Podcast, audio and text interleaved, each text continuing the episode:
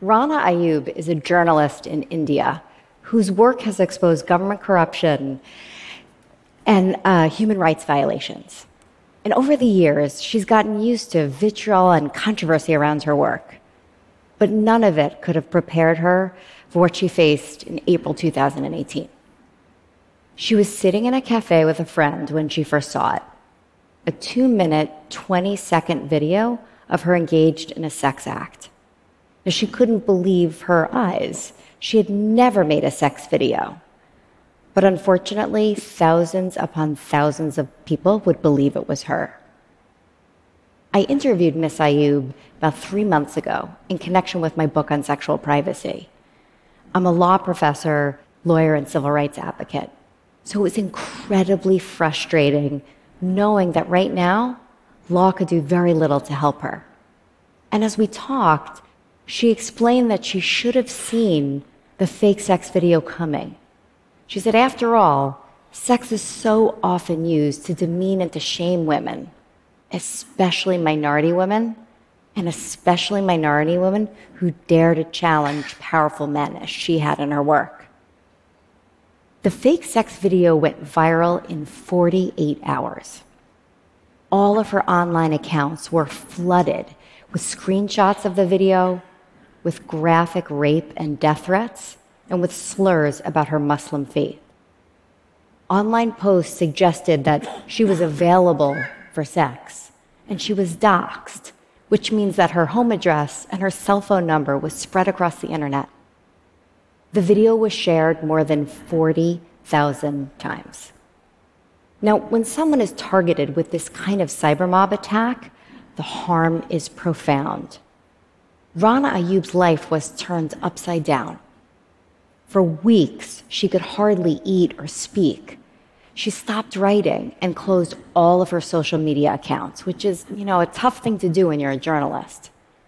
And she was afraid to go outside her family's home what if the posters made good on their threats? The UN Council on Human Rights confirmed that she wasn't being crazy. It issued a public statement saying that they were worried about her safety.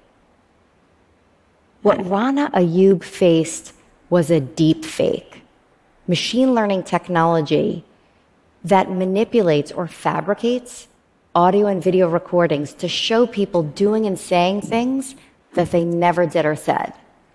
Deepfakes appear authentic and realistic, but they're not. They're total falsehoods. Although the technology is still developing in its sophistication, it is widely available.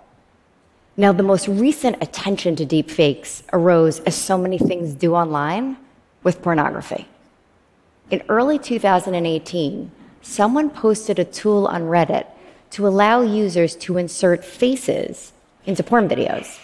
And what followed was a cascade of fake porn videos featuring people's favorite female celebrities. And today you can go on YouTube and pull up countless tutorials with step by step instructions on how to make a deep fake on your desktop application. And soon we may be even able to make them on our cell phones. Now it's the interaction of some of our most basic human frailties and network tools that can turn deepfakes into weapons. So let me explain. As human beings, we have a visceral reaction to audio and video. We believe they're true on the notion that, of course, you can believe what your eyes and ears are telling you. And it's that mechanism that might undermine our shared sense of reality. Although we believe deep fakes to be true, they're not. And we're attracted to the salacious, the provocative. We tend to believe and to share information that's negative and novel. And researchers have found that online hoaxes spread 10 times faster than accurate stories. Um, now, we're also drawn to information that aligns with our viewpoints. Psychologists call that tendency confirmation bias. And social media platforms supercharge that tendency by allowing us to instantly and widely share information that accords with our viewpoints. Now, deep fakes have the potential to cause grave individual and societal harm. So imagine a deep fake that shows American soldiers in Afghanistan burning a Quran. You can imagine that that deepfake would provoke violence against those soldiers. And what if the very next day there's another deepfake that drops that shows a well known imam based in London praising the attack on those soldiers? We might see violence and civil unrest not only in Afghanistan and the United Kingdom, but across the globe. Now, you might say to me, come on, Danielle, that's far fetched. But it's not. We've seen falsehoods spread on WhatsApp and other online message services lead to violence against ethnic minorities. And that was just text. Imagine if it were video. Now, deep fakes have the potential to corrode the trust that we have in democratic institutions. So imagine the night before an election. There's a deep fake showing one of the major party candidates gravely sick. The deepfake could tip the election and shake our sense that elections are legitimate.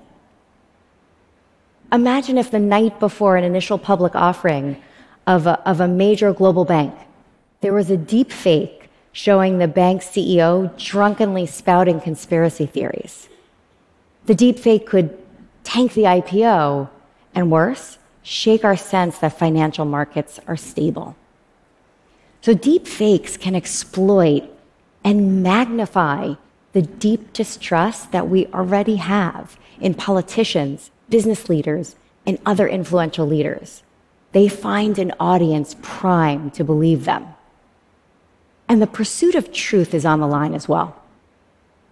Technologists expect that with advances in AI, soon it may be difficult, if not impossible, to tell the difference between a real video and a fake one. So, how can the truth emerge in a deepfake ridden marketplace of ideas?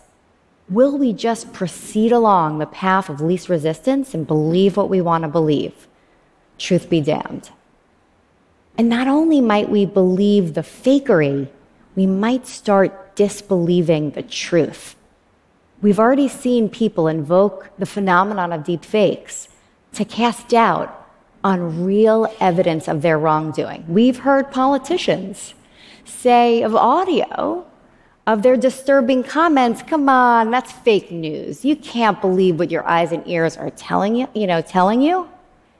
And it's that risk that Professor Robert Chesney and I call the liar's dividend. The risk that liars will invoke deep fakes to escape accountability for their wrongdoing. So we've got our work cut out for us. There's no doubt about it. And we're going to need a proactive solution from tech companies, from lawmakers, law enforcers, and the media. And we're going to need a healthy dose of societal resilience.